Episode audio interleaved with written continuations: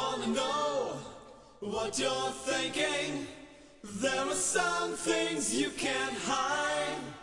I wanna know what you're feeling. Tell me what's on your mind.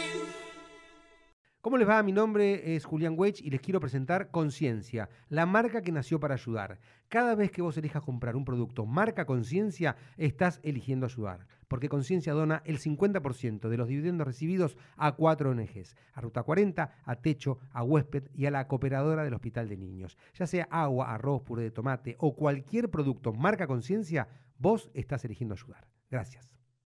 Bueno, ¿cómo andás, Santiago? ¿Qué bien? ¿Qué decís, Elo? Ah, Todo bien, a ver, ahí estás cómodo con el micrófono, ¿cómo te, te gusta? Perfecto, Ahí, ahí perfecto. estamos. Te bueno, bárbaro. bueno, muchas gracias por haber venido, primero que nada. Gracias por la invitación. Fue divertido porque no, no me avisaron de la guardia. Pero acá estoy, no, no, así como tocaste el timbre me, me- me sorprendí. Estaba- improviso. No, igual estaba, viste, como un examen, estaba repasando el índice de, de tu libro con todos los temas, así que estaba, estaba estudiando. ¿viste? Ok, perfecto. Así que bueno, escúchame, mira, eh, yo por lo general cuando viene un invitado le- les hago hablar un poquito de la vida, de esto, del otro, pero la verdad como tu libro a mí me parece tan, tan interesante y aparte me parece que estamos hoy en día en, veredas opuestas, en buen sentido, vamos a hablar solamente del libro. Bueno, como quieras, igual si querés cualquier Sí, cosa. no, no, En después- mi vida no sé si es muy interesante. no, pero si por eso. Pero, y, y bueno, y cualquier cosa va- vamos mechando. Así Dale. que, eh, bueno, y obviamente vamos a poner en tanto, ya sea en Spotify, YouTube, Apple Podcast, vamos a poner los links con tu página, bilinkis.com, para que vean tu biografía. Y bueno, sobre todo para que se compren y bajen el libro. Claro, pueden bajar la introducción. Todos los que quieran, la introducción se puede bajar Sí. gratis. Eh, y después, bueno, si quieren comprarlo, genial. Bueno, entonces el, el libro está también en todas las plataformas digitales, ¿no? Sí, sí, está en papel en todas las librerías y Sí. en, en versión digital. Y un pequeño detalle, eh, está también en audiolibro. eh, Eso te iba a decir. Que lo grabé todo yo. Bueno, el primer libro, muy bien. Pasaje al futuro, grabé la introducción y después el resto del libro lo, lo narró un locutor profesional. Y en este quise ponerle el toque de narrar el libro entero.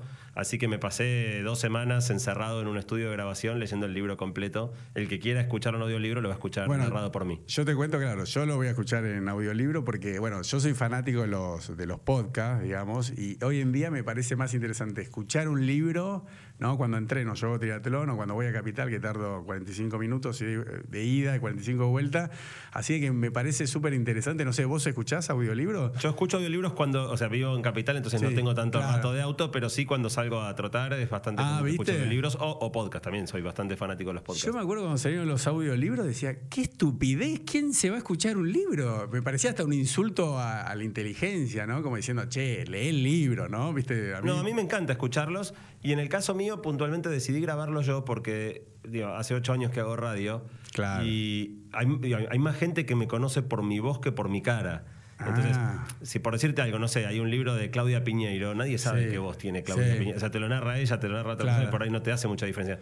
En el caso mío, a mí, en- si alguien me reconoce en la calle, es Sí. por- en general es por mi voz. ¿En serio? No, digo, los taxistas, sobre todo, me subo al taxi, Ah. le digo la dirección, el tipo me mira por el espejo, diciendo, la voz me suena de algún lado, No. alguno me saca y otro me dice, vos, vos estás en la radio, me suena tu voz.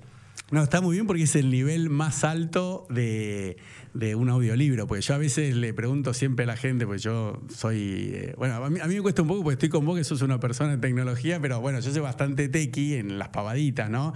Y siempre le pregunto, ¿pero lo, lo grabaste vos el libro? Me dice, no. Ah, viste, y vos, bueno, vos sí lo grabaste. Es mucho laburo. no, está es mucho laburo. ¿Dos semanas? ¿Cuántas horas por Y día? todas las mañanas tres horas. Fueron, eh, fueron ocho, ocho sesiones de tres horas cada una. Mm. Eh, requiere mucha, mucha concentración y la garganta te queda. O sea, parás a las tres horas, podrías seguir, pero el tema es que la garganta no te Ah, da más de sí, tres sí, sí, horas. sí. Empezás a, tener la voz, este, así se nota la voz cansada. Mm. Y es muy gracioso porque yo voy leyendo y, y voy, voy, voy, voy. Mm. Sí. Y cuando me trabo en una oración, o sea, eh, eh, se quedó el video, el, el audio completo, está Sí. lleno de bloopers, porque cuando me trabo, no puedo salir. O sea, hay oraciones que se me volvían un trabalenguas que las Ah. decía y las decía y las decía y, no me salían. Y, el tipo del control me miraba diciendo, dale, laco, decila. Ah, ¿fuiste a un estudio todo? Un estudio, un estudio, sí, super pro. O sea, la, la Uh. editorial lo hizo todo super pro en eso. Eh, pero eh, es difícil, es difícil la dicción. O sea, yo admiro a los locutores, los que saben Sí. usar la voz bien, los que modulan perfecto. Pero bueno, hice el mejor trabajo que pude. Me parece que, que es divertido que se escuche bueno. contado por mí.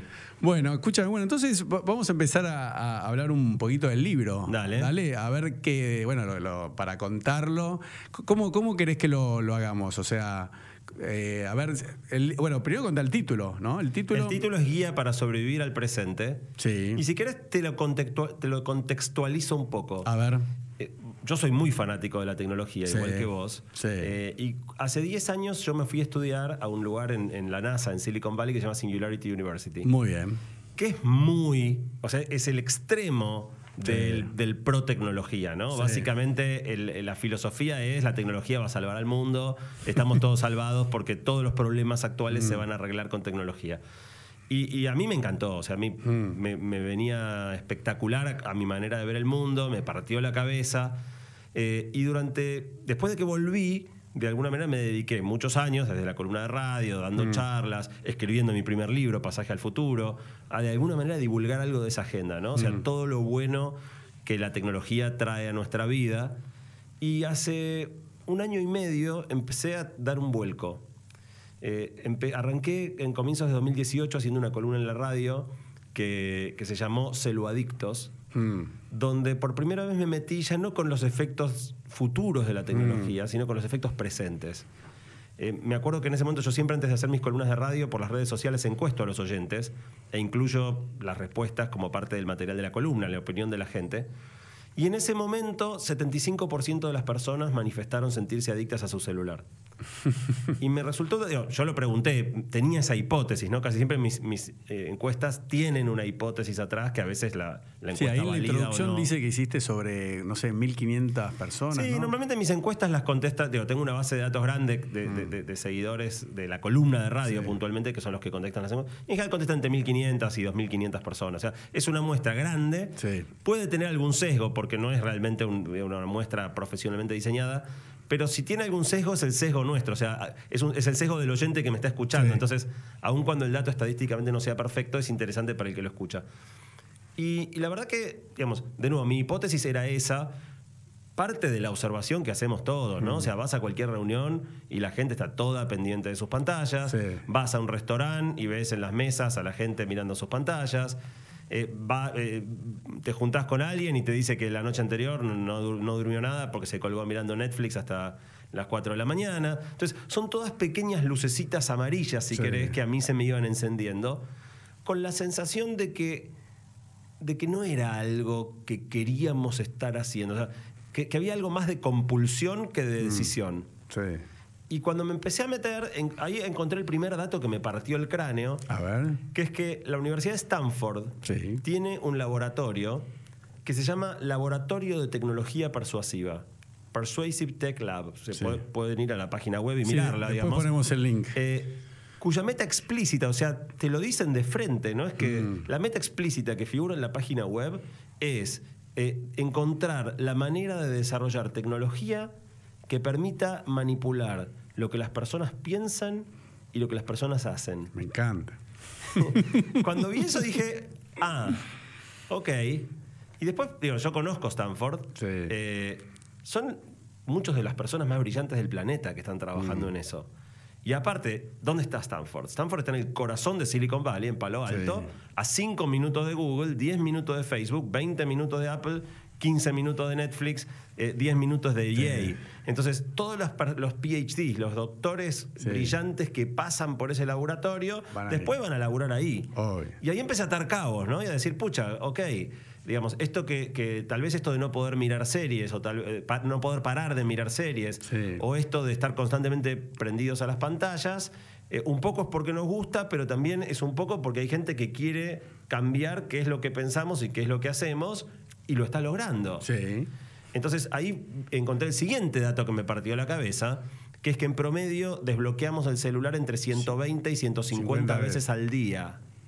O sea, si sacás las 8 horas que estamos durmiendo, Mm. es más o menos una vez cada 6 minutos. Lo cual es absolutamente ridículo, ¿no? Porque, porque no hay nada que pase cada 6 minutos que amerite interrumpir tu vida Porque para... puede haber un posteo, algo que nos bueno, estamos mi- perdiendo. eh, eh, viví un rato la vida y dentro de una hora mirás todos juntos. Pero ¿qué es la vida? ¿Qué es la vida, Santi? Sí, qué sé yo, la, digo, eh, está bueno entrar y salir eh, cuando querés. O sea, de, de nuevo, no es que yo soy anti No, ¿cómo vas a ser las anti si- aplicaciones, No, ni sé. anti redes, ¿sí?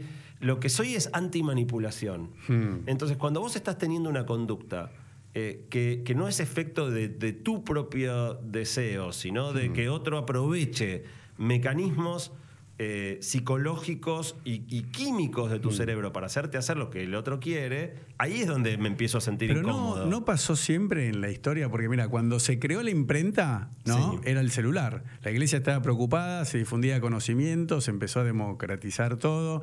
Y lo mismo pasó con la radio. Cuando se inventó la radio, que la radio era gigante, los chicos hoy en día era casi como una heladera, digamos, de grande, las primeras, ¿no? O sea, se ponían en, el- en- en el living y la gente estaba preocupada porque no se hablaba a la familia, porque escuchaban la radionovela, estaban todo el día escuchando la radio. Y después de la Segunda Guerra Mundial dijeron, no, ahora no solo que la radio está en el living, sino que es portátil, ¿no? Porque evolucionó la tecnología y está en el auto, la tienen en la mano, está todo el día la gente escuchando la radio y no se habla. Bueno, ya, ya sabes a dónde voy. Lo mismo pasó con la tele, lo mismo pasó después cuando se inventó la PC, que no era móvil, y decían, bueno, están todo el día con la PC, no sé, ¿no? Bueno, después con los juegos, que estaba el Atari, que habremos jugado nosotros, y bueno, hasta que llegamos hoy en día y la gente dice, están todo el día con el celular, pero está bien, porque la tecnología no se puede combatir, ¿me explico? Entonces, No, no- no solo no se puede, no, tiene, no tendría sentido no, pero es imposible. Yo por eso, eh, recién antes fuera de cámara hablábamos de, de nuestros hijos, de las edades. Yo a mis hijos le doy un iPad de que tiene, no sé, un año, un año y medio y dos. Y también eso, eh, viste que están los padres con los chicos que ahora se portan bien, porque están todo el día con el, viste, lo dejás sentado con un iPad o con, bueno, no importa, o con una tablet, vamos a hablar neutro, o con un celular, y se quedan seis horas sentaditos. Y la gente dice, che, qué bien que se porta. Le digo, sí, porque estás con... Bueno, el, el- el libro, el libro en la introducción arranca con Claro. una anécdota que cuenta precisamente eso y es real, ¿no? O sea, yo había salido a cenar por el Día del Padre con mi- Sí. mi esposa y mis chicos. Y en la mesa de al lado había una pareja sentada, conversando muy tranquilamente, con dos chicos que tendrían 3 y 5 años, Sí. completamente anulados por sus tabletas. Eh, y era el Día del Padre. O sea, más allá de que sea un dato anecdótico, la comida del Día del Padre es un encuentro familiar. Y ahí no había un encuentro familiar. Ahí había una pareja charlando muy tranquila con pibes que no estaban presentes en la escena. Y, y a mí me chocó mucho esa escena. Mm. Eh, son todas cositas que me fue. que el libro fue, Sí. fue creciendo en mí a partir de estas observaciones. Y, y, en definitiva, el, el- el libro terminó teniendo un capítulo entero sobre las pantallas y los Sí. chicos. Yo no sabía nada del tema. Si querés, mi intuición es que había algo que no estaba bueno en ese anularlos y sacarlos de la escena. Pero después investigué, ¿no? O sea, el libro tiene Sí. mucho, es tiene un año de investigación el libro. Eh, y te diría dos cosas. La primera es que en definitiva, digamos, eh, ser, ser padre nunca fue tan difícil como ahora.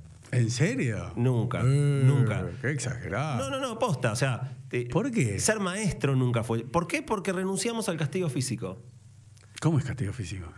Digo, a, ¿A pegarle? Claro, nosotros no le pegamos a nuestros hijos. Y no, ¿cómo no vamos a pegar? Y bueno, pero nuestros padres cobraban. O sea, nosotros somos la primera generación Sí. que no. Y algunos por ahí de nuestra generación Sí. todavía.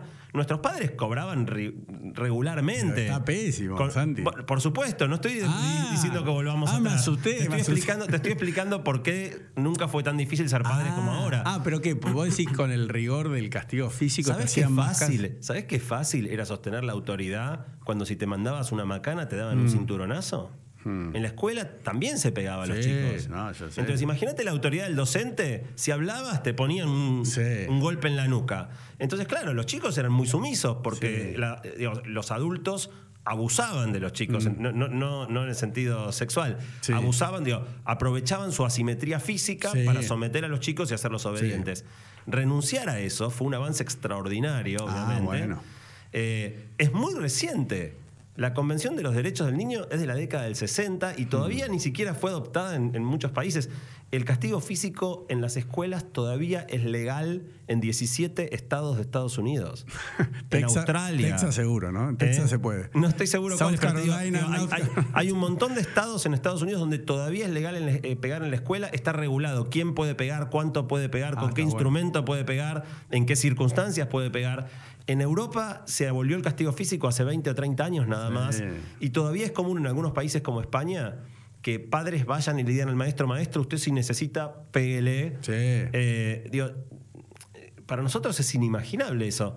Pero claro, cuando, cuando la, la autoridad estaba fundada en el castigo físico y la asimetría, eh, era muy fácil. Sí. Ahora de repente los pibes son díscolos, los pibes se te revelan, los pibes saben que el rey está desnudo. Sí. Eh, vos los podés amenazar de una semana sin play. Los pibes se te matan de risa porque saben que no tenés con qué agarrarlos, que no, no les vas a, a hacer- digo, que los queremos demasiado. Bueno, pero el castigo cuál es, tal cual. ¿eh? eh, digo, a le muchos padres digo, los estamos retando y se nos escapa la, la- la La risa. ternura, la risa de no querer ni retarlos. No, bueno, también viste que hay, no sé cómo se llama eso, pero hay toda una generación que somos eh, la nuestra, digamos, y más chicos, que somos lo opuesto a nuestros padres. Entonces, viste, son los padres que son buenos, son cancheros, no le ponen límite, porque vienen de padres que les pegaban, que le ponían límite, que eran, no sé, como malos.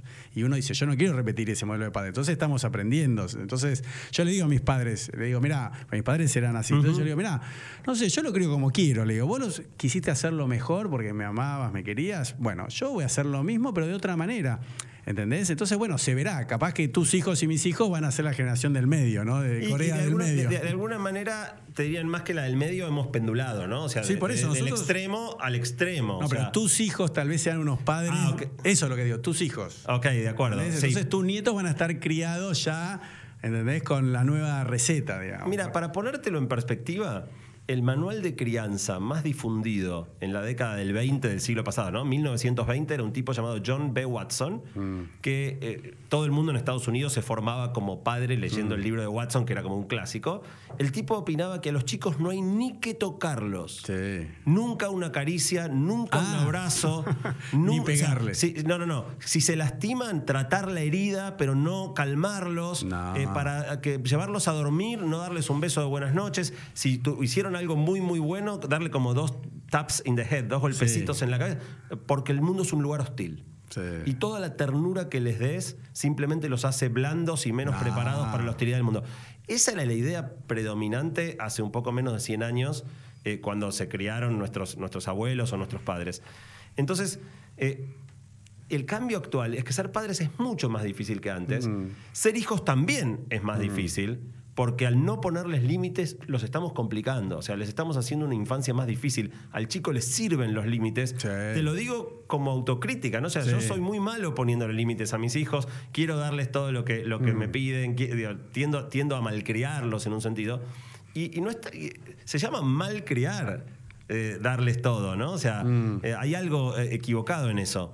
Entonces, frente a esta situación donde ser padre nunca fue tan difícil y ser hijo tampoco, porque nuestros hijos, yo cuento una anécdota de- de- del hijo de un amigo que, que estaba con muchos miedos en un momento y, y el padre le digo, no se animaba a ir a, otras habitaciones de la casa en la que no estuvieran sus padres, estaba como muy apegado.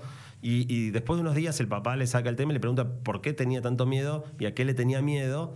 Y el chico contestó, eh, fue hace, hace un tiempo, a la epidemia de dengue, a los atentados y no me acuerdo cuál es la tercera Eso cosa. por pero- mirar la tele, digamos. bueno, nosotros cuando éramos chicos, qué sé yo, podía decir el cuco, no sé, no teníamos miedo a, la, a los robos, o sea, los chicos hoy le temen a un montón de cosas que para no- en nuestra Sí. infancia eran inimaginables. Entonces también están enfrentados a un bombardeo y expuestos a la misma manipulación de la que hablábamos. YouTube está llena de videos para bebés. Ni siquiera para chicos, chicos, para bebés. Empezando por Eh, Baby Shark. No Empezando si- por sí, empezando por Baby Shark, pero hay, hay más jodidos que Baby Shark todavía. No sé si viste alguna vez, si, o si buscás Sí. el- los de abrir huevos, huevos Kinder. Sí, sí, sí. Eh, videos que para un adulto son completamente indescifrables. Eh, muchos están hechos algorítmicamente, o sea, ni siquiera hay personas que los hacen, Sí. los generan algoritmos optimizando el capturar por completo la atención de los bebés. Mm. Entonces, ¿qué pasa? En esta situación, la pantalla es la válvula de escape de la olla a presión. Mm. La olla a presión de los padres, la olla a presión de los hijos, viene la tableta y resuelve, o sea, resuelve, esquiva el problema. Calma al chico, Sí. lo, lo hace dócil, eh, pero cuando yo iba a comer, supongo que a vos te pasaría Sí. lo mismo, con mi hijo mayor, era, era difícil. O sea, mirá, Nico, este es un restaurante de gente grande, fíjate, ves que nadie Sí, está haciendo lío, Nico, libro, quédate ¿no? sentado, claro. Eh, y era real, nos pasaba siempre. Eh, en general salía bien, o sea, no es- ni- mi hijo mayor no es un nene eh, este, demasiado complicado. En general salía bien, pero tener una charla tranquila con mi esposa, olvídate. O sea, era, ok, ¿quién se turna para perseguirlo corriendo atrás de las mesas? A lo sumo, con pedirle al mozo si no tiene crayones Sí, y uno de estos cosos de papel. Eh, Y, y ahora pones la tableta y la pareja charla. Eh, lo, lo que yo descubrí Sí. investigando para el libro, eh, y de nuevo, yo no sabía nada de este tema, fue todo parte de mi investigación eh, acumulando el material, es que todos los juegos que hacemos los padres con los bebés Mm. son los mismos desde hace cientos de años. Sí.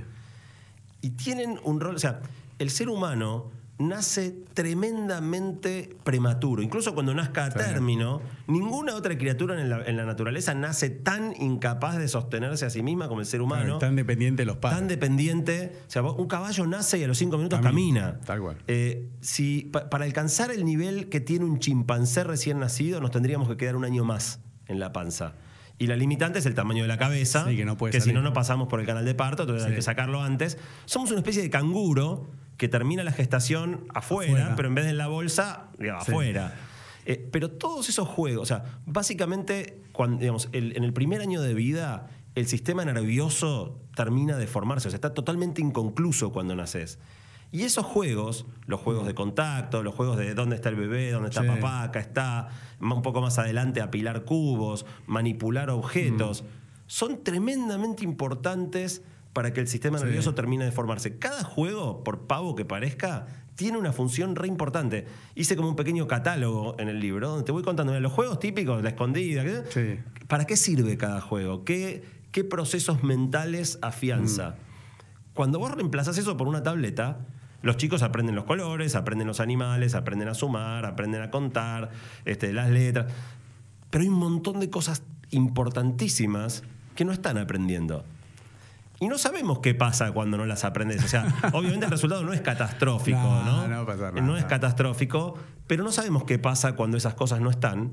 Eh, en principio tenés algunos indicadores como que se, se multiplicó, se- se multiplicó por tres la cantidad de casos de autismo.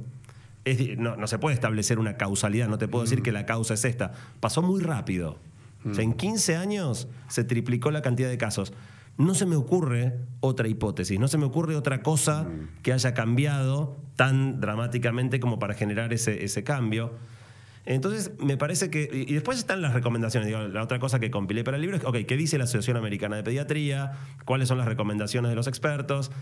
Y la verdad que, digamos, de nuevo, yo también. Mi hijo mayor aprendió a escribir su nombre para loguearse en Windows. O sea, no, no en una hoja de papel Bueno, pero ¿sabés haciendo que- palotes. Para poder entrar a la computadora necesitaba aprender y aprendió porque quería Bueno, usar la computadora. Esa discusión estuvo en Estados Unidos si era necesario que los chicos aprendan a, a escribir a mano o si ya podían aprender directamente en teclas. Bueno, yo eso lo, pla- eh, lo planteé en el libro anterior, en Pasaje al Futuro. Eh, yo lo que discutía, por lo menos, es, es- es parar de enseñar la cursiva, ¿no? Esta letra Claro. de molde, toda. eh, eh, lo- los chicos hoy tienen una letra espantosa. Sí. Pero, pero está bien, porque saben que no van a escribir con la mano. Por eso. Nadie escribe hoy con la mano, prácticamente, salvo una situación de emergencia donde tenés que anotar un- algo en un papelito. Entonces, sí, lo que pasa que de nuevo, ahí entra la otra cuestión, que es que no hay tantas cosas que te hagan practicar a los 5 o 6 años la motricidad la- eso. fina. Eso es y eso hace falta. Entonces, vos podés sacar la enseñanza de la cursiva, pero la motricidad fina la van a tener que practicar igual. Entonces, no sé si vos te acordás que nosotros hacíamos estos garabatos practicando el, el- el trazo. Sí. Eh, bueno, eso probablemente habría que hacerlo de todos modos, aunque no aprendas a escribir, porque necesitas poder controlar con precisión tus manos para un montón de cosas que vas a hacer después. Entonces, en definitiva, te diría que, que la conclusión más importante es que estamos haciendo un gigantesco experimento con nuestros hijos que no sabemos qué consecuencias tiene. Mi conclusión, de nuevo, y yo soy, soy cero antitecnológico, pero yo no le daría en este momento un celular o una tableta a un chico menor de dos años. No se la dos, daría. está bien. Me- hasta los dos no se la daría. ¿Cuál es el mayor problema?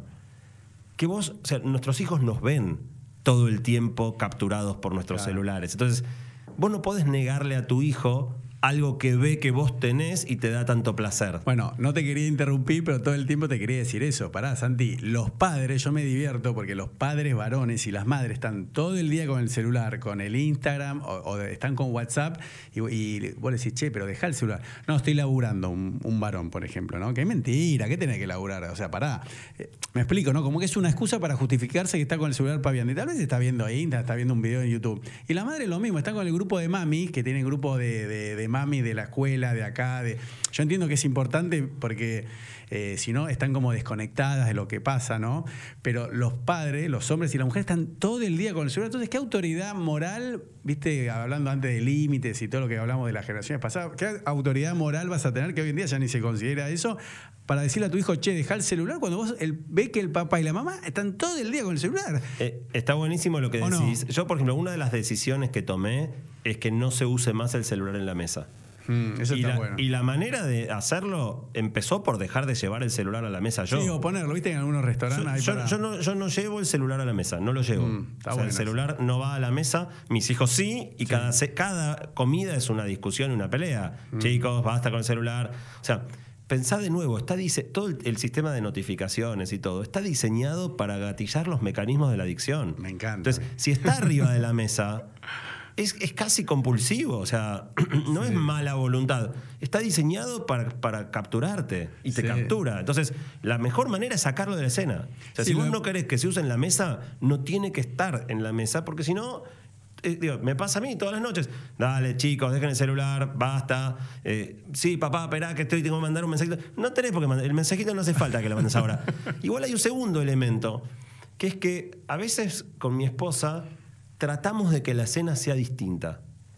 Bueno, eso Tratamos de, tratamos de ponerle. digo, de- por- porque si no, digo, es la típica, ¿no? ¿Qué hiciste en el colegio? Nada. Bueno, pero eso te. Eh, pero dale, c- Bueno, contá. pero, eh, ahí ¿Cómo te fue la prueba? Bien. Te, te interrumpo porque viene a lo que vos vas a decir. Yo lo que digo, porque yo todo el tiempo hablo de esto, ¿no? Y soy como un evangelista de los pro tecnológicos. Digo, escúchenme, tienen que tener un plan superador para que el chico deje el celular. Si vos venís y tal cual, eh, yo voy a poner tu ejemplo, decís, eh, bueno, ¿cómo te fue en la escuela? Y tu hijo te mira o tu hija dice, estúpido, esa pregunta no me interesa. Vos decís, bueno, ¿en qué andas? Bueno, deja el celular y habla conmigo.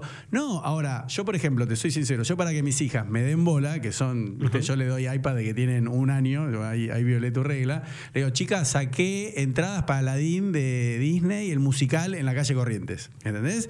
Entonces yo sé que van a estar en el auto con el celular, pero después vamos a compartir un momento y después una cena, es un desafío. Yo, por ejemplo, cuando me, me casé, dije, yo no voy a hacer lo que me hacía mi papá, que nos hacía comer todos los días a las ocho y media, no sé, nueve de la noche, mi papá cansado, viste, con cara de culo, porque venía cansado, con hambre del laburo. Yo, yo dije, no, yo el único día que me reúno es Shabbat, ¿no? Yo respeto el día sabático, Shabbat, entonces yo viernes a la noche y sábado al mediodía son los únicos dos días que aparte están obligados mis hijos porque no pueden tocar la tecnología. Y te pará, y te digo, y te reconozco que ese día jugamos juego de mesa, charlamos, me hablan porque están aburridos.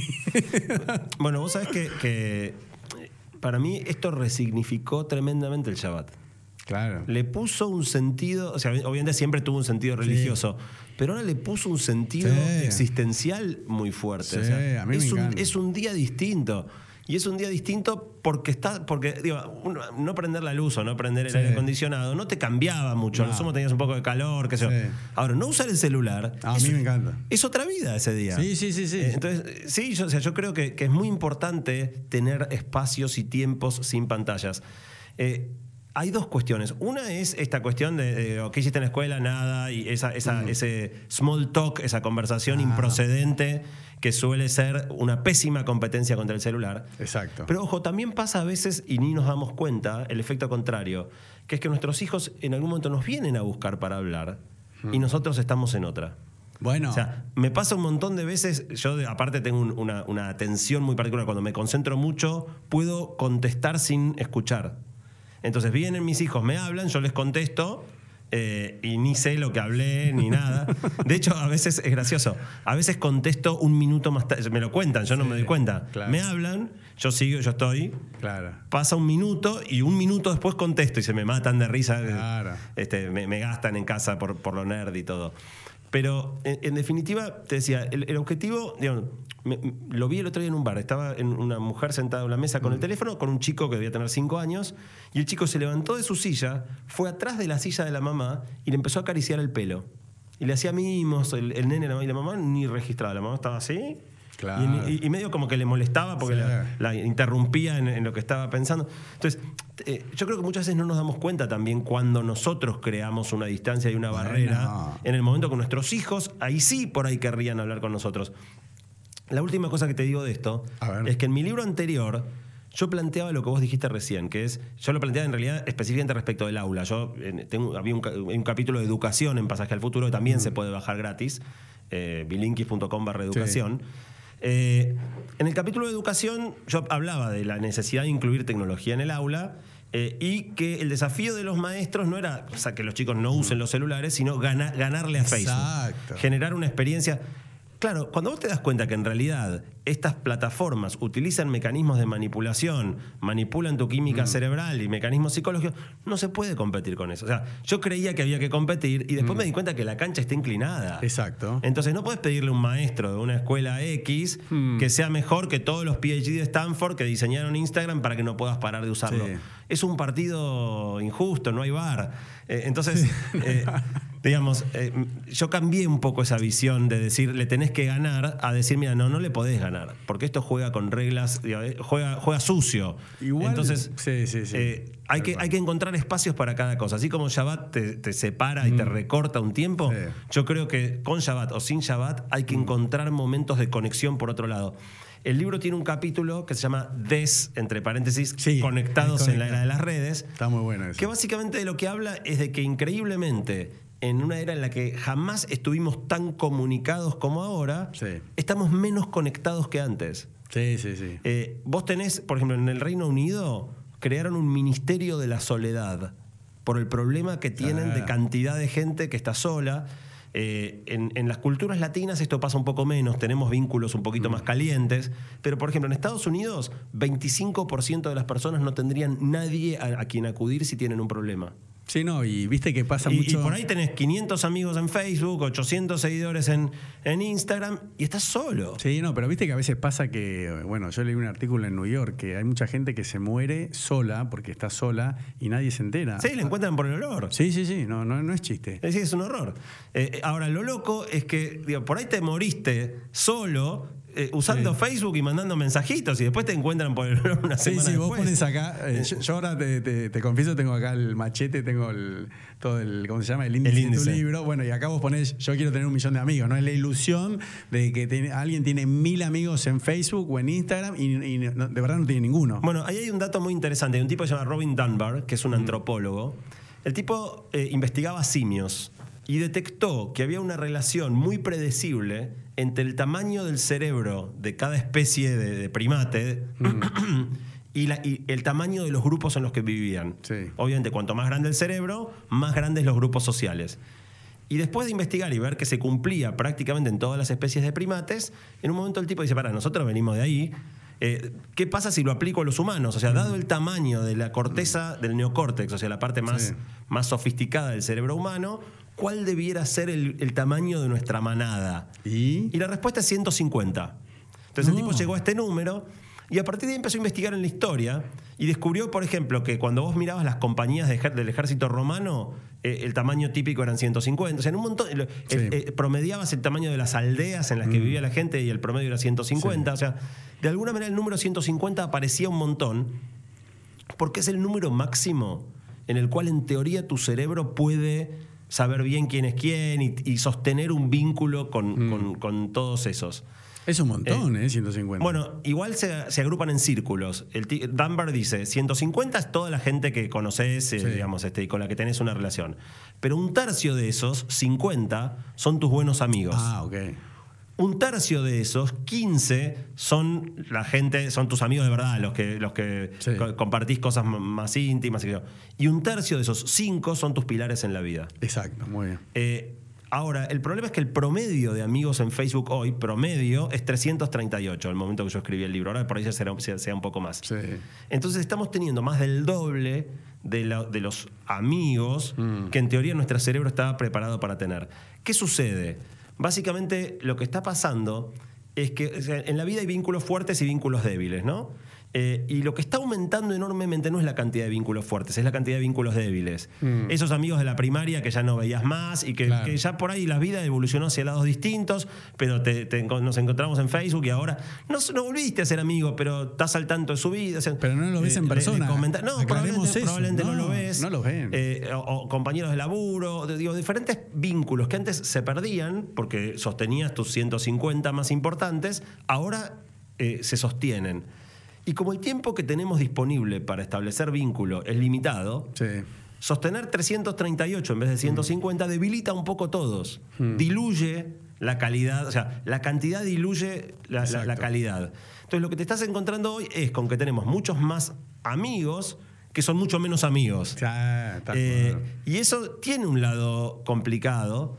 Eh, en esto de, por ejemplo, de, de la soledad, digamos, la, la amistad ocupa un lugar, un lugar muy importante en la vida y diluirla no está necesariamente bueno. Ahora, a la vez, si vos te fijas, por ejemplo, los que diseñan las plataformas y las apps son genios, o sea, saben bien lo que están haciendo. Cualquiera sabe que la esquina superior derecha, o sea, si vos mirás dónde va la noticia más importante del diario, va en la página derecha arriba. Sí. La esquina superior derecha es el primer lugar al que los ojos van. ¿Qué hay en la esquina superior derecha de nuestro perfil de Instagram?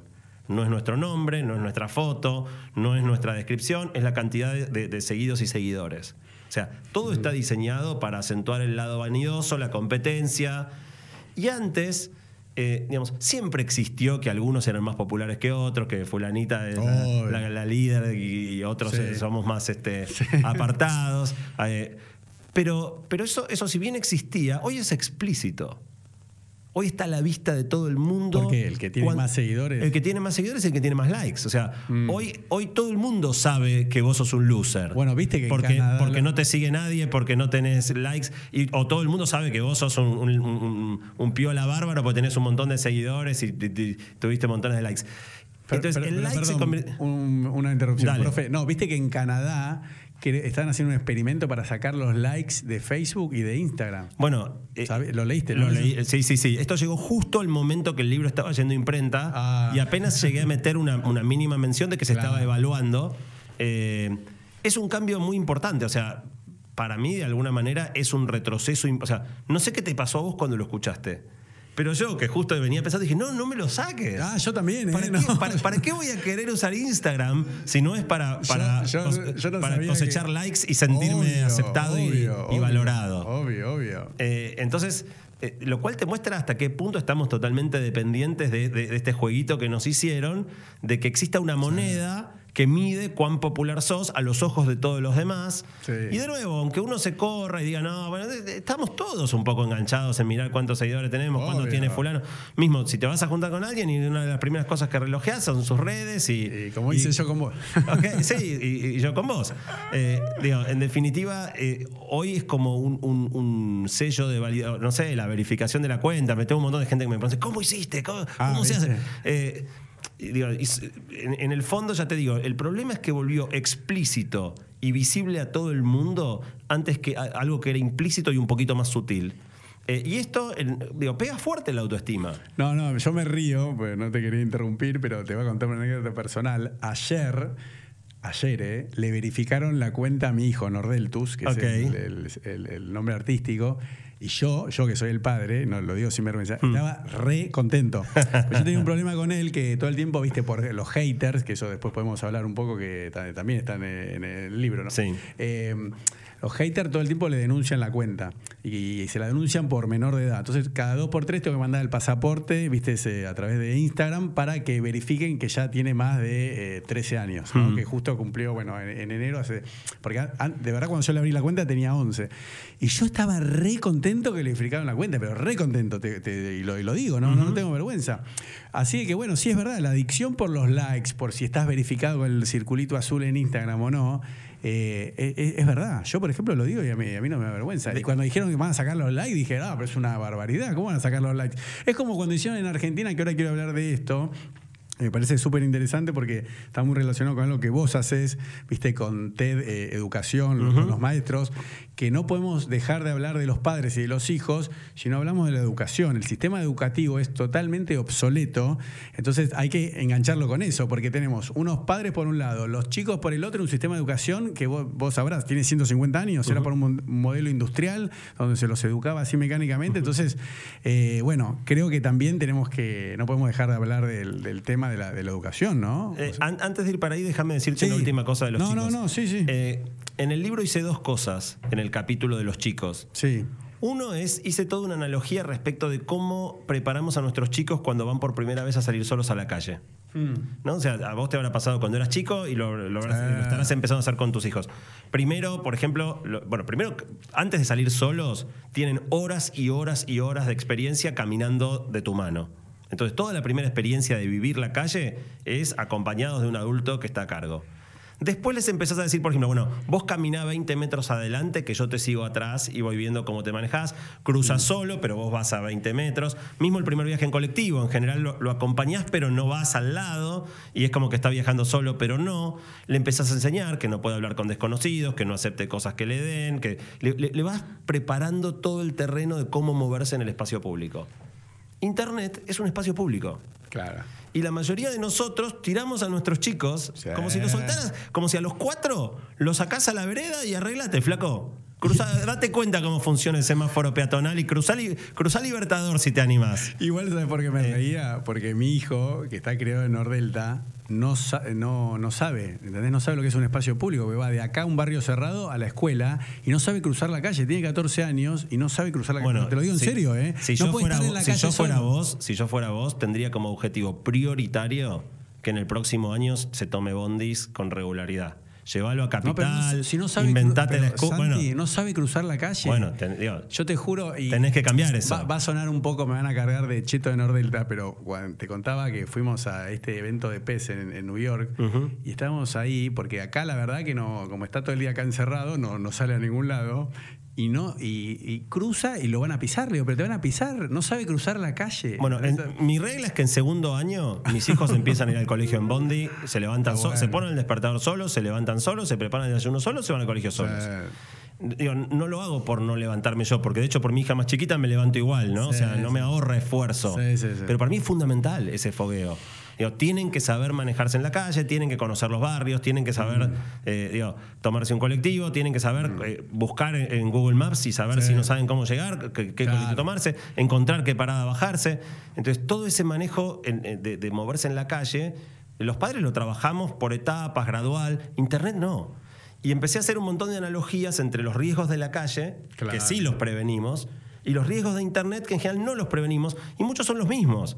De nuevo, acá también tenés el, digo, todo el tema del grooming, hablar con desconocidos que encima, que encima en la calle no pueden eh, hacerse pasar por otra persona que la que son, no pueden pasar por niños. En Internet sí, entonces hay un montón de riesgos. Uno de los uno que vos nombrabas, los haters, ¿no? O sea, la gente se permite en el mundo virtual mucha más agresividad Muchísimo. que en el mundo real. ¿Te puedo decir lo que le dicen a mi hijo? Si, si querés, después vemos los comentarios juntos. Le dicen, ojalá que te mueras, ojalá que tu mamá se muera de cáncer. Bueno, eso, no- eso en, la- Me- en la, en la calle no te puede pasar. Me da sida. Y yo siempre cuento, a mí, yo por eso, a mi hijo, cuando yo salgo con él, inclusive acá al centro comercial, no lo dejo ir al baño solo, nada, Mm. porque tengo miedo que venga un loquito o un adulto de 20 años, uno de 16, 17 y le quiera pegar. Y, y la verdad que la madre de mi hijo sufre mucho por eso, pero es verdad, yo no, Bueno. lo, puedo, no lo puedo dejar solo. Pero el nivel de odio, y yo te digo, en YouTube hay más perfiles truchos de las cuentas de YouTube, o usan la del padre y la madre, Mm. o dicen X722, guion bajo, no sé qué. Pero cuentas de Instagram con nombre y apellido que te ponen, ojalá que te mueras, que se muera Sí. tu madre, me da sida, me diste 30 tipos de sida distintos, es totalmente impune. Pero esos chicos después lo ven a mi hijo y le piden una foto, pero lo que decís vos, el nivel de agresividad que hay en Internet y de bullying, porque viste, bullying siempre hubo. Bueno, encima es un chico, qué sé yo. A mí me pasó hace unas semanas, apareció un tweet que decía, lista de personas a las que si los veo en la calle los cagaría trompadas. ¿Y estabas vos? Está- ¿Viste? Era súper era súper rara la lista porque no, no pude encontrar el patrón. Estaba viste, toda gente, te no sé, preocupa, vos desde. Novarecio hasta, no sé, algunos políticos. No, no entendí. Y, y gente eh, K y gente pro. O sea, no, no es que podía decir, ¿este de dónde? ¿Por qué? Bueno. Y, y yo siempre contesto. Yo siempre contesto a, a todo, hater, le contesto amable. ¿Y? le contesté, mirá, la verdad, no sé por qué, ¿Y qué te estás tan enojado conmigo. ¿Y qué te dijo? No, no me contestó. Ah, No, Pero te quiero decir, en, en- la calle nunca te podría pasar que, que alguien venga y te, te intimide de esa manera. Entonces, eh, te decía dos cosas, Armé. Una es toda una guía de cómo preparar a los chicos para Mm. usar Internet. Eh, los pasos y el acompañamiento, todos los pasos graduales, cuáles son los peligros. Mm. Digo, De nuevo, sin, sin meterles miedos al cohete. Yo no soy, al contrario, sea, te digo, yo soy de Sí. empujar a que mis chicos se muevan solos en la calle y a empujar que se muevan solos en Internet, pero, pero acompañando ese proceso hasta que sepan hacerlo. La segunda cosa que armé en el capítulo para chicos, y creo que es un lindo hallazgo, es en vez- o sea, no se trata de renunciar a las, a las pantallas, pero tenemos que hacer un uso más piola. O sea, eh, para mí hay diferentes calidades de entretenimiento. Hay entretenimiento de calidad y hay entretenimiento, digo, mirar eh, bloopers de personas que, que pegándose palos con la bicicleta eh, es menos calidad que mirar un documental sobre la extinción de, de Sí. las ballenas, digamos. Sí. Eh, entonces, y, y los dos pueden ser hechos en la misma plataforma. Vos en YouTube podés ver Exacto. contenido de alta calidad o contenido de porquería. Tal cual. Entonces, de alguna manera lo que armé es una guía de 10 actividades, parecido a lo que vos decías antes, que es 10 cosas para hacer padres chicos y Está celulares. bueno, muy bueno. De entretenimiento de calidad juntos, Claro. Juntos, eh, haciendo cosas, cosas buenas. Y armé como esta guía de 10 cosas para que, que quedará para los que quieran, quieran comprar el libro. No, pues me parece fantástico, ¿no? Es el capítulo 3, el título me encantó, que dice adultos analógicos criando niños digitales. Entonces, esa brecha hace que eh, se frustren, ¿entendés? Porque eh, no- y ni que hablar los abuelos, ¿viste? Los abuelos, yo me acuerdo, ¿viste?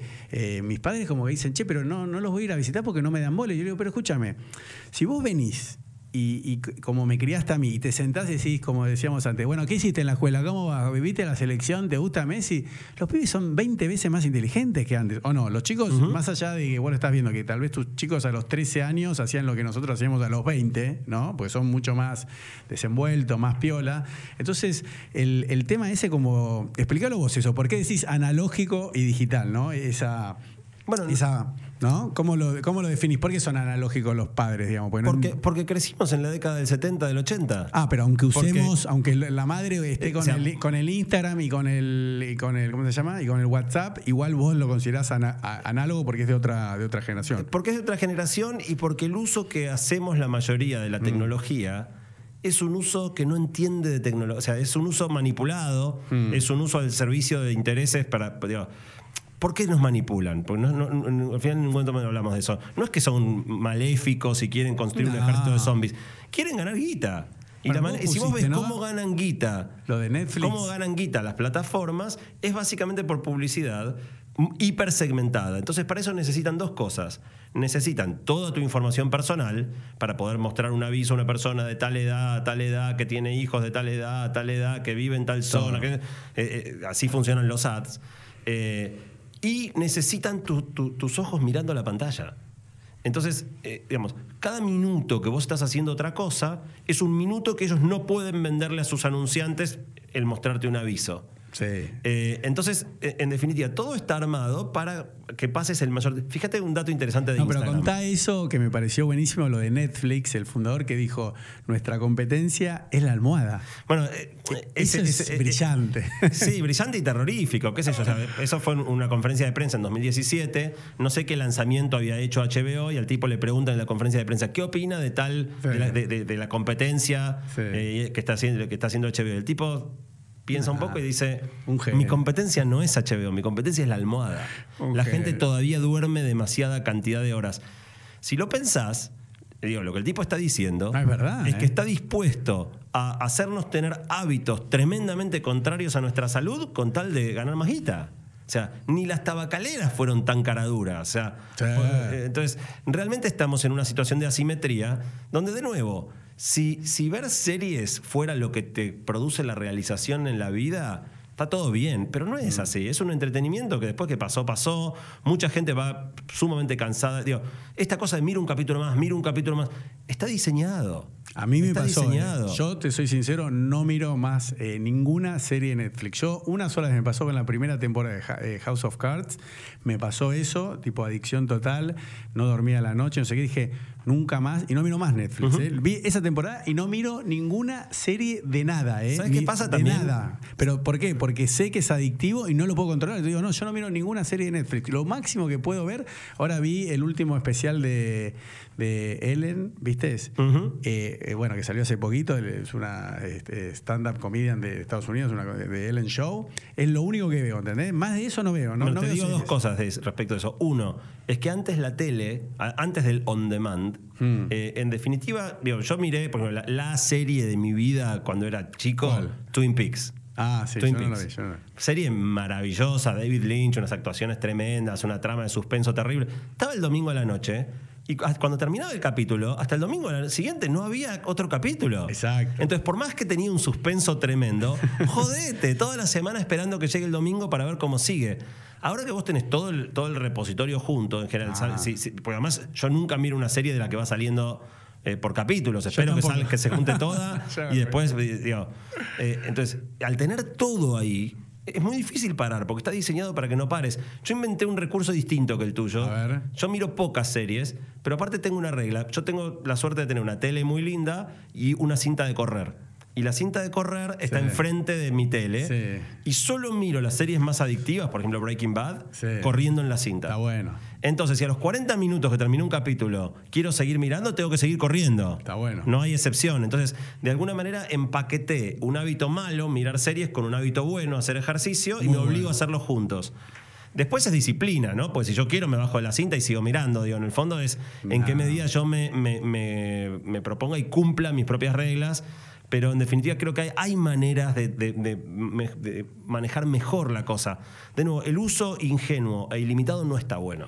Sí, no, a mí me parece apasionante este capítulo que escribís de padres e hijos, porque yo, por ejemplo, eh, con mis hijos me pasaba lo mismo. Yo decía, ah, escuchá esto, porque yo digo, yo les compro los iPad, ¿no? Al año, cuando nacen, viste, le abrí una cuenta Gmail y una iCloud, viste, con el nombre para que tenga, para que nadie lo ocupe.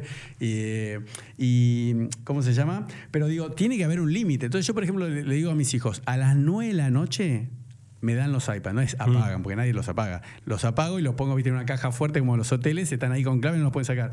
Y le digo, ¿y qué hago? Le digo, mira, a partir de las 9 te puedes acostar a las 5 de la mañana, te doy mi palabra, pero no podés usar ningún dispositivo electrónico. ¿Sabes lo que pasa, Santi? En media hora se desmayan.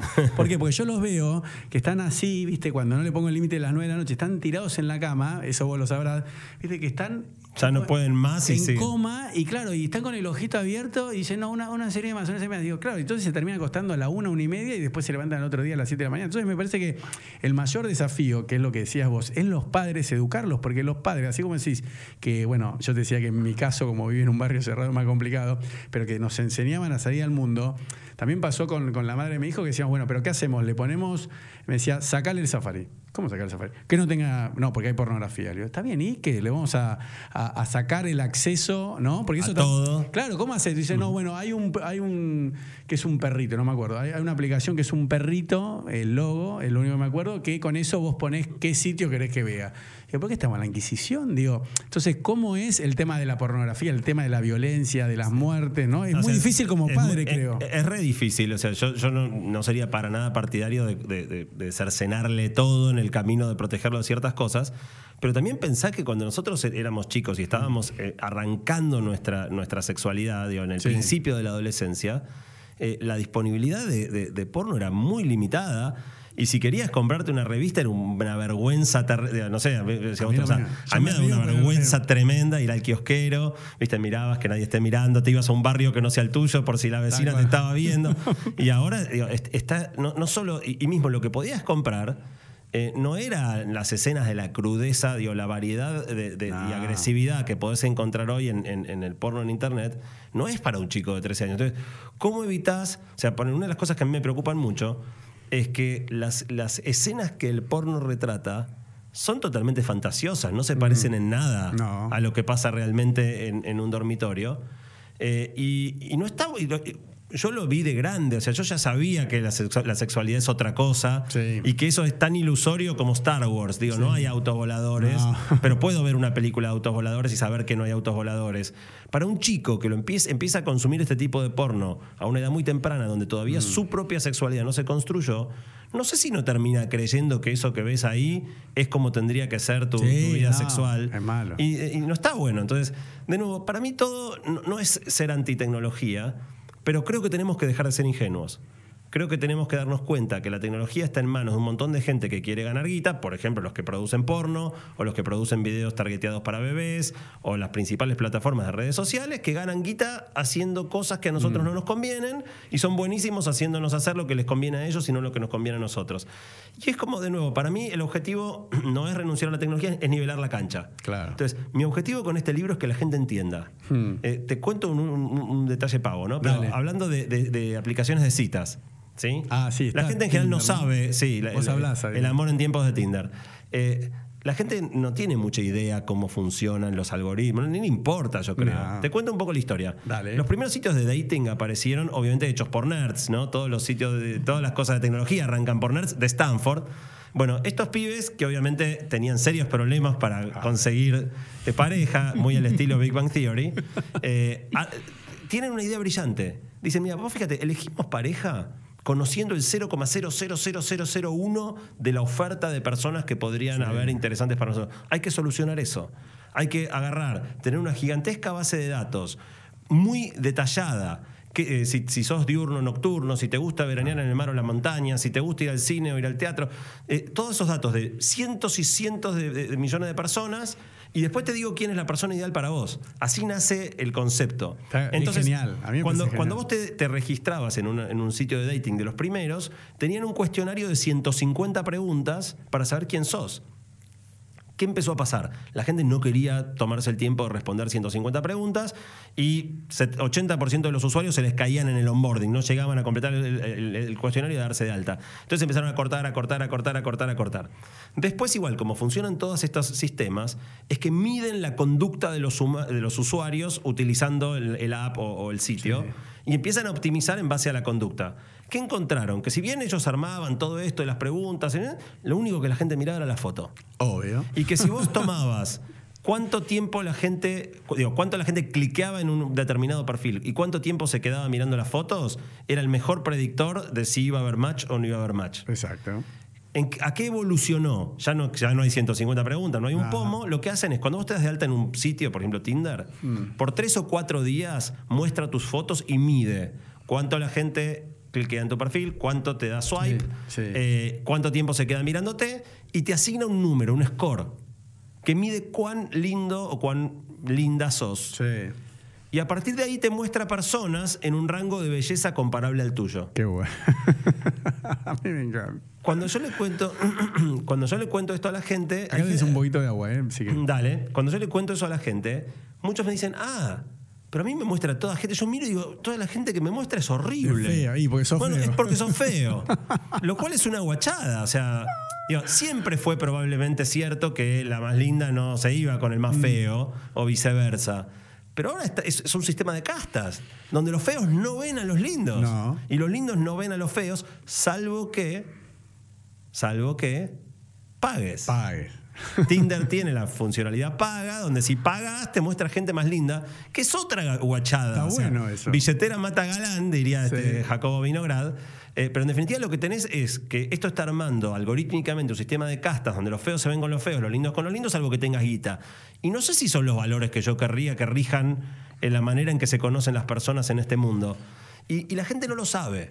Bueno, Entonces, cuando se lo contás, la gente dice, pero pará, es una guachada, o sea, yo no quiero ser parte de esto. Pero a la vez digo, está- ahí está toda la joda, ahí está todo el mundo. Y esa es la tensión. Yo no digo desinstala Tinder, digo, entendé cómo funciona y nivelemos la cancha. Mm. Y si no te gustan los valores que la aplicación refleja, es culpa de, lo- de- de la conducta de los propios usuarios, no es que son malos los de Tinder. Claro. Miran lo que hacemos y lo que nosotros hacemos es basar, eh, digo, darle una trascendencia a la imagen que no está buena. Sí. Entonces, el libro termina diciendo, mira, si vos no, querés- no te gusta cómo funciona esto, es un, te estás mirando en el espejo. Entonces, Terrible. pensá cómo evaluás vos a los demás, cómo elegís vos con quién, te, con quién querés salir, y si tus valores son únicamente este, que, que tengan buenas tetas o, o- o- o- o buen- buenos pectorales Sí, sí. este, o lindos ojos, cuestionate. Eh, el libro cuenta una estadística que me partió la cabeza. En Estados Unidos, 6% de las personas tienen ojos azules. Hmm, 40% de los gobernadores tienen ojos azules. claro. Eh, O pelo. Yo tengo una estadística con el pelo. Todos los presidentes americanos, bueno, Trump se lo peina de un costado para el otro, ¿no? Pero todos tienen pelo. Vos fíjate, yo, yo, yo, lo, yo lo hice, ¿eh? todos tienen pelo, todos son eh, flacos, ¿no?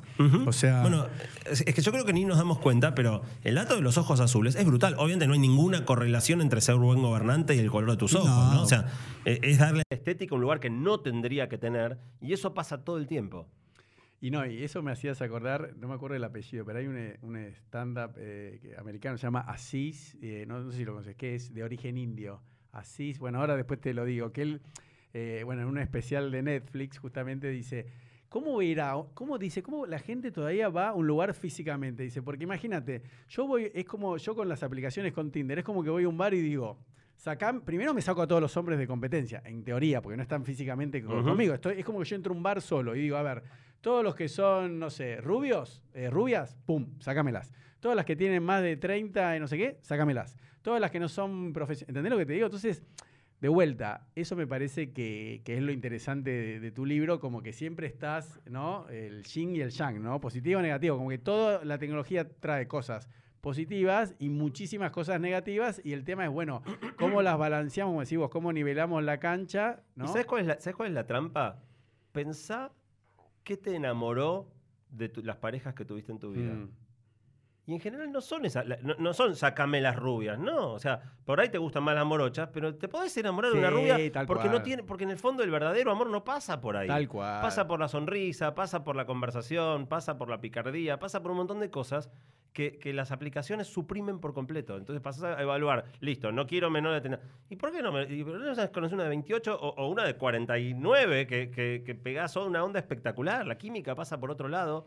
Y de alguna manera eso no está capturado en la manera en la que conocemos gente hoy. Otro efecto interesante es que, digo, si vos tenés más de 40, Sí. la- hay altísima probabilidad de que tu, tu- tu esposa, tu primera esposa, la hayas conocido por, por amigos en común. Obvio, sí. O, o por un club, Sí, o por la sí. escuela. o- Hoy Tinder conecta personas inconexas. Sí. La falta de un círculo, o sea, si, si vos te, te- te pones de novio con amigas, eh, con una amiga de amigos y tenés amigos en común, vos no podés ser extremadamente rudo en la ruptura porque quedás mal con un montón de gente que, vas a seguir viendo. Ahora, por ejemplo, existe en, en Tinder el fenómeno del ghosting, que es gente que abandona, nunca más te contesta. Nunca más, desaparece y nunca más contesta. Esa es la forma de cortar, Bueno, eh, eso, eso pasa porque no tenés grafo social en común. Porque Mm. Tinder toma dos personas que no tienen nada que ver Claro. una con otra y las junta y eso permite que no haya, que, que haya uniones sin ningún compromiso. Mm. También es un fenómeno nuevo. No digo que, que sea malo, digo, son todos los fenómenos que la tecnología empieza a, a generar que, que de alguna manera cambian la manera en la que nos vinculamos, que nos conocemos. Y la última cosa del libro, que no A quisiera que, que se nos quede No, afuera. a ver, pues yo te iba a ver cuál es, a ver si era la misma que estaba pensando yo. Pues está toda tu parte de tecnología en nuestra vida profesional, me parece súper Sí, interesante. me- el trabajo en la era eh, digital, eso está. claro, después hay, to- hay toda una sección que tiene que ver con la vida profesional, Claro, que eso pero la, gente- última parte para mí es la más interesante, ¿Cuál es? que, que, digamos, lo que hice fue juntar todo lo que viene investigando la ciencia acerca de cómo funciona nuestra felicidad. Mm. Ah, acá está, acá lo veo. Porque ridículamente, aun Mm. cuando si hacemos una encuesta, y de hecho la hice para una Sí. columna de radio, preguntándole a la gente si ser feliz es la prioridad máxima de su vida, y 98% te dice que sí, lo más importante en la vida es ser feliz, no sabemos cómo ser felices. No, Somos muy malos eh, entendiendo cómo funciona nuestra propia felicidad. Básicamente el mecanismo es, yo decido hoy basado en lo que creo que me va a hacer feliz mañana. Mm. Y somos pésimos haciendo esa predicción. Y a pesar de que nos equivocamos una y otra vez, no aprendemos. E- El ejemplo más claro es el rol del dinero. ¿sí? Sí. Eh, salvo que, obviamente, si estás en una situación de, de pobreza importante, sufriendo Mm. privaciones grandes, no tenés eh, dónde vivir, no tenés para comer, obviamente No. solucionar esos problemas te mejora enormemente la felicidad. Ahora, alcanzado un umbral donde tus necesidades básicas, básicas, básicas, están satisfechas, en, en la investigación que hice para el libro es un número que ronda los 1.000, 1.500 dólares por mes, eh, no hay correlación entre más dinero y más felicidad. No, hay. No. No hay correlación entre cambiar el auto por uno más lujoso y más felicidad. No hay correlación. digo, y, y hay miles de investigaciones, montones de maneras de verlo. Y sin embargo, todos seguimos pensando que vamos a ser felices cuando cambiemos el auto. Eh, Sí. Yo cuento una, una escena ficticia, ¿no? Pero de- digo, un tipo que está en un auto medio viejo parado en un semáforo y al lado se le para un auto mucho más lindo y el tipo del auto feo lo mira al de al lado y piensa, uh, qué, qué feliz sería- qué feliz debe ser este tipo manejando ese auto. Y claro, ese tipo fue feliz manejando la primera semana que lo tuvo. Pero ahora está pensando en sus quilombos, ni piensa en qué auto está manejando. Eh, digo, es igual de feliz o infeliz que el del auto de al lado, o, o de- la felicidad por lo menos no depende de en qué auto está sentado. En ese momento llega otro autor, un auto de súper lujo, ¿no? Y el del auto del medio lo mira y dice, qué guacho este tipo, qué Claro. feliz que debe ser manejando el Mercedes. Y de nuevo es lo mismo. Entonces, eh, digo, hay montones de, ej- de ejemplos científicos, ¿no? Mediciones, Sí. ganadores de desde ga- ganadores de lotería a cuadriplégicos. No Mm. cambia la felicidad. El dinero. tenés, eh, eh, ganarte la lotería o quedarte cuadripléjico. Digo, el, el nivel de felicidad tiene un fuerte componente genético, Mm. mucho más importante del que creemos, pero lo más importante de todo son los hábitos Mm. es qué cosas haces en tu vida diaria, no qué tenés, no cómo te va en el laburo. El otro ejemplo es, es, eh, tu pareja, ¿no? Uno piensa, uh, sí, qué lindo debe ser si te levantás a, a fulana o a, o a Ah. Mengano, alguien muy sexy, muy atractivo. Y la pareja de esa persona, los primeros seis meses estuvo caminando en nubecitas, y ahora de la pareja de eso, y qué sé yo, y tiene los mismos quilombos, sabe que tiene mal aliento a la mañana. Digo, to- to- todo pasa, ¿no? Eh, y el mecanismo es un mecanismo psicológico que es- se llama habituación, que es que te acostumbras a todo. Te acostumbras a que tu pareja sea una supermodelo o un supermodelo, te acostumbras al auto lujoso o al auto no tan lujoso, te acostumbras a tu laburo, te acostumbras a tu sueldo.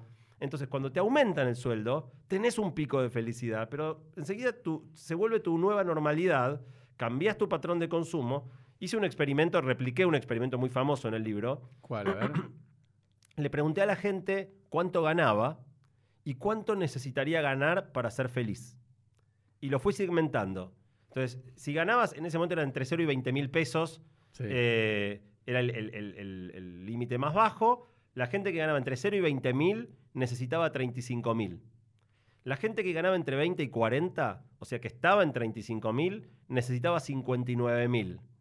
La gente que estaba entre 40 y 60, o sea que estaba cerca de los 59, necesitaba 94 mil. Siempre necesitan más. Bueno, siempre necesitas más, Sí. no solo, sino que la brecha es creciente. O sea, cada vez necesitas más, Más. más. Sí. Más, más. El, el- el grupo que estaba más lejos, más lejos del nivel de ingreso necesario para ser feliz, eran los que ganaban más de un millón de pesos por mes. Claro, cuanto más plata. Cuanto más, más lejos estás.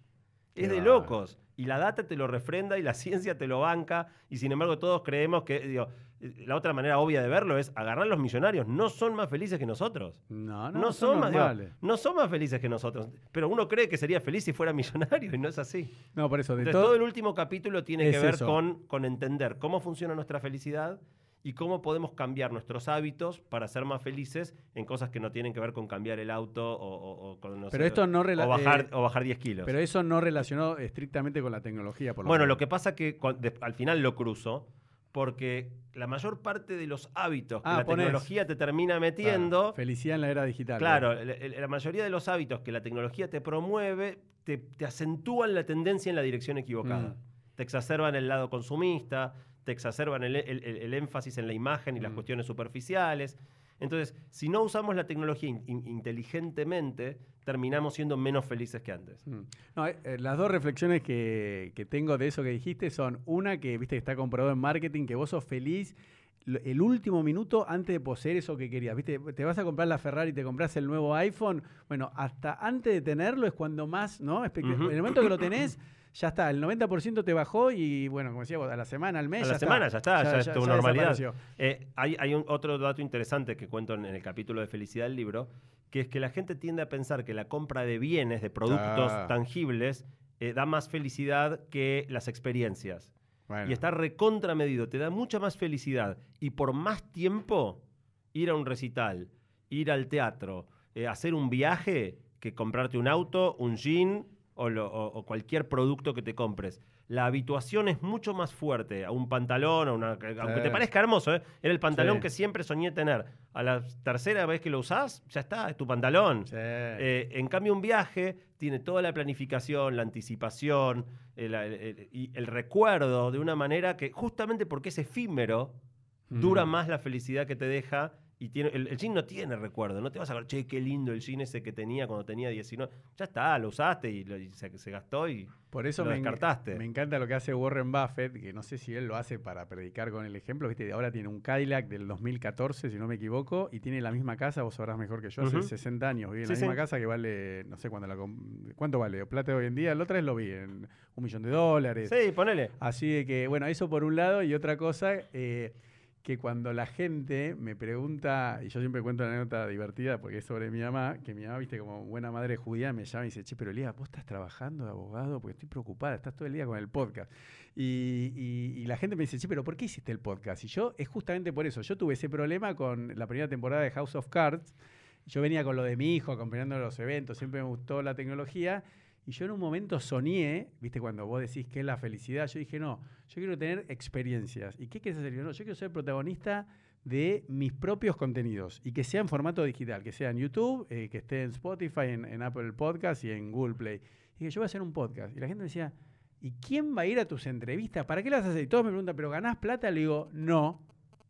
Y la gente no entiende. Yo le digo, y yo te soy sincero, yo me pongo más feliz cuando vos me contestás que sí y un invitado me dice que sí y después termina viniendo, porque viste, a veces pasa, bueno, que viajan, que no pueden, eh, etcétera. Eso me pone más feliz que cuando gano plata con un caso de abogacía. Y te, yo no te lo recontra creo. pero vos me puedes creer que yo a veces me asusto porque a veces yo digo, che, pero pará, no puede ser, pero es así. A mí me pone más contento que estés vos hoy acá. Y otra cosa que yo siempre digo es, mira, yo iba de mi casa, yo hago, entreno triatlón, ¿no? Entonces hacía, de mi casa entrenaba solo, porque triatlón eh, pedaleo solo acá en la troncal de Nordelta, corro solo, cuando nado voy a nadar solo, no me, no me gusta entrenar con así grupo de entrenamiento. Ah, debe ser que está haciendo un Está poquito... haciendo un ruidito. Sí, sí, sí. No, lo tenés que modo- poner- modo avión. Ah, ya sí. estamos. ¿Estamos de avión? No, no pero ahora sí. está, pero me parece que no soy yo, ¿eh? Porque sigue el ruidito y ahora está en modo avión. Bueno, no sé. No, qué raro. Eh, en- entonces yo lo que hacía, yo hacía todo solo, ¿no? Entonces iba de mi casa a la oficina, de la oficina a tribunales, etcétera, más, más allá de algún evento social. Y yo cuando se me ocurrió lo del podcast, que al principio es como que no me lo permitía a mí mismo, no, viste que ahí, ahí está, hay que correrle un poquitito del, del micrófono. Eh, yo decía, pará, puedo conocer y tener una conversación, una charla, eventualmente con cualquier persona del mundo. Y la gente decía, pero ¿quién te va a dar bola si no sos nadie? Es verdad, yo no es que soy un actor o, o te, te lo digo con confianza, o, o vos que ya sos súper conocido, sos un empresario súper exitoso, y decís, bueno, voy a hacer mi podcast, y dices, bueno, dale, vamos, Santi, está Bueno, bien. yo te voy a confesar algo. Si vos miras mi canal de YouTube, Sí. eh, casi no tengo videos, pero yo empecé a hacer entrevistas, algo muy parecido a lo que estás haciendo vos ahora, hace 10 años, cuando nadie estaba Ah. haciendo nada de esto, y me daba mucha vergüenza pedir las entrevistas. Sí. Sentía que estaba molestando. Sí. O sea, entre- entrevisté, no sé, a Marcos Galperín muy, muy al Sí. principio, a Güences Casares, Sí, a tu- Gustavo Grobo, a Eduardo Costantini. O sea, yo agarraba en general a las personas que por mi. Exacto. mi- mi- a Martín Migoya, mucho antes del. del- del- digo, yo agarraba a las personas que, que tenía acceso por mi, mi- mi vida emprendedora, que la mayoría de los pibes no podían acceder a, a escucharlos, y les pedía una entrevista y los entrevistaba y subía los videos. Ah, mira qué bueno. Y lo dejé de hacer porque me incomodaba mucho pedir las entrevistas. Pero eso está en tu, can- en tu Está, está, página. está, está. No, no, pero tu página está en YouTube, eh, está el link para YouTube. En, en mi página tengo una, una sección que se llama TV, que hoy en día tiene más entrevistas que me hicieron a mí que Eso. entrevistas que hice yo. Claro, yo no las vi. Pero si mirás mi canal de YouTube, todavía están Ah, entre- no, entrevistas a todas estas personas. Ahí no Eh, entré. No, yo vi una de la nata que te hizo hace sí, poco. bueno, esa, esa fue una bomba. Nu- nunca en la vida me pasó algo así, ¿eh? O sea, el, el algoritmo, no sé qué le gustó del algoritmo de YouTube, pero el algoritmo de YouTube se enamoró de ese video. Sí. Y lo que pasó muy lindo, digo, yo muchas veces tengo cosas que por mis Sí. redes se esparcen, pero esto lo esparció el algoritmo, no yo. Entonces, toda la gente que vio ese video, que va de casi 300.000 views, toda la gente que vio ese video era gente que no me conocía. Buenísimo. Y recibí cientos, pero cientos y cientos de mensajes de, mirá, Santiago, no te conocía, pero te vi en un video, en una entrevista con la... Me encantó, me voló la cabeza tal cosa que dijiste. Y lo que fue muy lindo es que de repente abrió a que co- conozcan lo, lo que pienso, lo que digo, mi contenido, un grupo de gente que no tiene nada que ver Eso con mi audiencia habitual. Claro, pues vos tenés un target que es la gente que escucha la metro con, con Matías, etcétera. Sí, o, o emprendedores Después que me vos conocen claro, del lado Vos emprendedor. estás digo, todo con los tequis emprendedores, pero hay todo un público, no sé cómo se llama, más brick and mortar, viste, que no son de los tequis de, de la metro, que tienen otra edad y que, que vino a la nata en la tele. Totalmente. No, pero igual, ojo, pará, esto no fue ni siquiera porque miran a la en la tele. ¿eh? Esto Ah, fue el algoritmo de YouTube. Ah, de YouTube. Ah, O mirá sea, qué bueno. eh, eh, vos mirás la mayoría de los videos que suben del programa de la nata y tienen entre 5.000 y Sí. 20.000 views. Sí, sí. Este explotó porque el algoritmo se le ocurrió que se lo tenía que mostrar a todo el mundo. No, es por la retención. Yo tengo experiencia por, por mi hijo y estamos todo el día hablando, viste, con youtuber, Y- con, y viste, te como si digo que- la te bolsa. digo que- y es por la retención, ¿eh? Te- Lo, lo más que mide YouTube hoy en día es la retención. Y, y te digo que es de locos, porque el video tiene, o sea, yo no sé quién lo subió, este, el canal de TN, no lo subí yo el video. Sí. Lo, pri- primero tiene un minuto y medio de títulos del programa. Es rarísimo, porque ahí se te van todos. Ya se van todos, o sea, no entiendo cómo tuvo buena retención. Tiene un minuto y el primer minuto y medio, hasta el minuto y medio no pasa Mm. nada, musiquita y placas. Arranca el minuto y medio, tenemos una charla y en el medio dejaron una tanda. Qué raro. Hay una tanda, o sea, si ese video hubiera estado bien cortado, con la retención que tuvo y lo subía yo, eh, Me gusta porque sos igual que yo. Yo siempre digo qué se podría haber mejor- mejorado o hecho mejor. Y vos decís, qué lástima, si así tiene 300 mil hubiese tenido... hubiera tenido un millón, o sea, porque realmente el contenido pegó muchísimo. La, la mayoría de la gente que la vio me escribía diciendo, me encantó, me partió la cabeza, tal- tales cosas que dijiste. Eh, y, es una, digo, y pasó porque se le ocurrió a YouTube y lástima que estaba mal cortado, podría haber sido más potente aún. Bueno, yo le voy a decir a la audiencia, nos está viendo y escuchando, que el motivo, yo después te lo muestro en la aplicación, es cuando un video de YouTube, por eso los youtubers, yo en esto sí soy, aparte me la paso hablando con los youtubers porque es como si fuese la bolsa, ¿viste? Estamos Ujú. viendo. Es, por eso los youtubers hacen cada vez los videos más chicos. Porque si vos tenés un video que dura, eh, más allá que yo tengo una que me coachea de YouTube por mi hijo, como yo soy adulto, Claro. mi hijo es muy chico, entonces es así. Si vos haces un video de una hora y la persona ve el video 10 minutos, que es una barbaridad para lo que es YouTube, vas a tener 10% de retención. Ujú. Ahora, si vos lo haces de 10 minutos y te miran, suponete, 6, 7 minutos, tienes 70%. A partir de que tenés más de 40, 45% de retención, ¿no? YouTube te lo recomienda. Eh, entonces vos ves en las estadísticas, dice browse. ¿Entendés? Ujú. Es que YouTube te lo empieza a sugerir al final de un video en recomendados a la derecha. Entonces, increíblemente lo que pasó, decís, a pesar del minuto y medio, a pesar de la propaganda, tenía mucha retención y no sé cómo la gente llegó a... a, a bancar, porque además dura 40 minutos y, y muy mal cortado y todo, pero bueno, funcionó tremendo. Sí, yo, yo supongo que vos harás lo mismo. Yo, mi podcast está en Spotify Sí. y viste, Spotify te da la estadística Claro. de retención segundo a segundo. Sí, yo recontra miro eso. Eh, y tengo muchos, o sea, mi- mi- mis, mis capítulos son de 40 minutos Sí.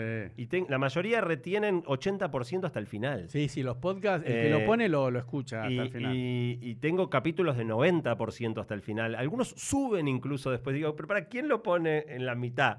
Porque Sí. tenés más retención a veces al final que al principio. Pero poder ver e- esa información es genial. Y un dato interesante, hablábamos antes de Netflix, es es que Netflix también mira eso. Sí.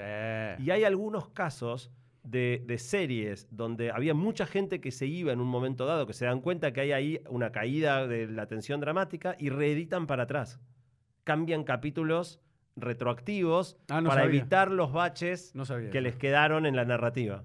Bueno, escúchame, Santi, antes de terminar, eh, habla un poquito de ese capítulo que me parece apasionante, que es, porque me parece que mucha gente está asustada por los cambios tecnológicos y vos dedicás, ¿no?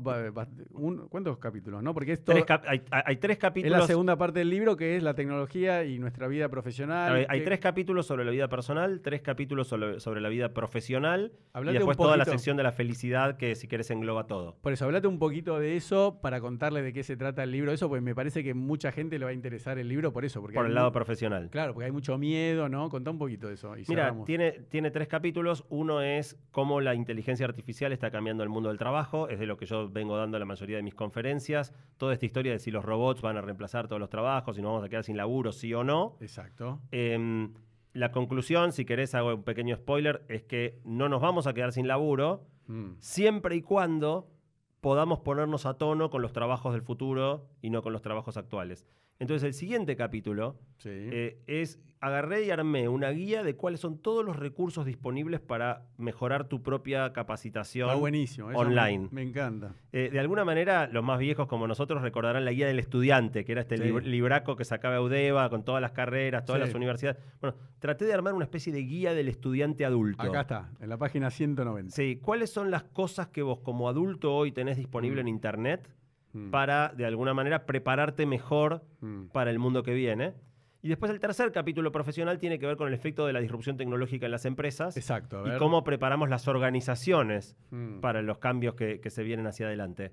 Eh, así que sí, eh, digo, el libro en realidad, si bien yo le puse mucho más énfasis al, al- al impacto personal, porque me parece que la gente que nos puede estar Sí. escuchando No, pero hay muchos podía chicos por ahí, pero sí, eh, gente tiene todo un, 30. tiene, sí, tiene un montón también de contenido de cómo prepararte para el, para el mundo laboral del futuro. Sí, es- eso me parece que a la gente le va a recontra interesar. Está muy bueno porque vos, aparte, lo pones preparándose para los trabajos futuros, el fin de la experiencia, el manejo de la incertidumbre. Está Para muy mí hay dos perlitas en el libro.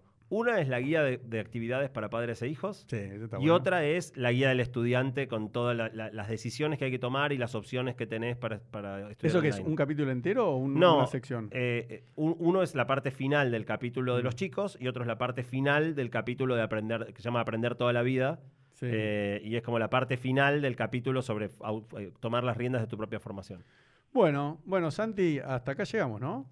Dale. Escúchame, mira, yo siempre le pido a, a- a los invitados que dejen un mensaje ahí a, a su cámara de para todos los chicos y las chicas que quieren ser como vos, pero ahora lo aclaro porque a veces me dicen, no, cada uno tiene que ser como... Como es. No, no, pero yo digo, alguien te ve, ¿no? Un chico o Mm. una chica dice, mira, a mí me hubiese gustado, que bueno, o- o- eh, eso no lo hablamos hoy, ¿no? Pero eh, yo te admiro, quiero ser un emprendedor como vos, que hiciste OfficeNet, que hiciste Avenida, que hiciste todo lo, lo- lo que hiciste, ¿no? Entonces, a un chico o una chica que quiere ser, ¿entendés? ¿no? Parecido a vos, pero obviamente con eh, sus características.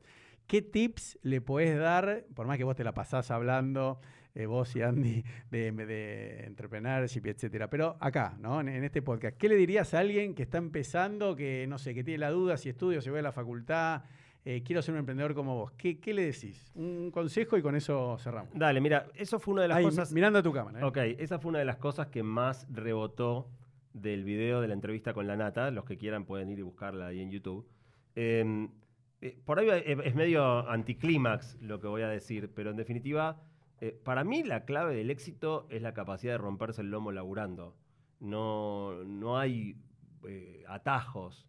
Y es muy llamativo, porque yo decía, recibí cientos de mensajes de gente que no me conocía y había visto el video, y me sorprendió la cantidad de chicos jóvenes, entre 16 y, y 25, que me preguntaban, ¿cómo haces?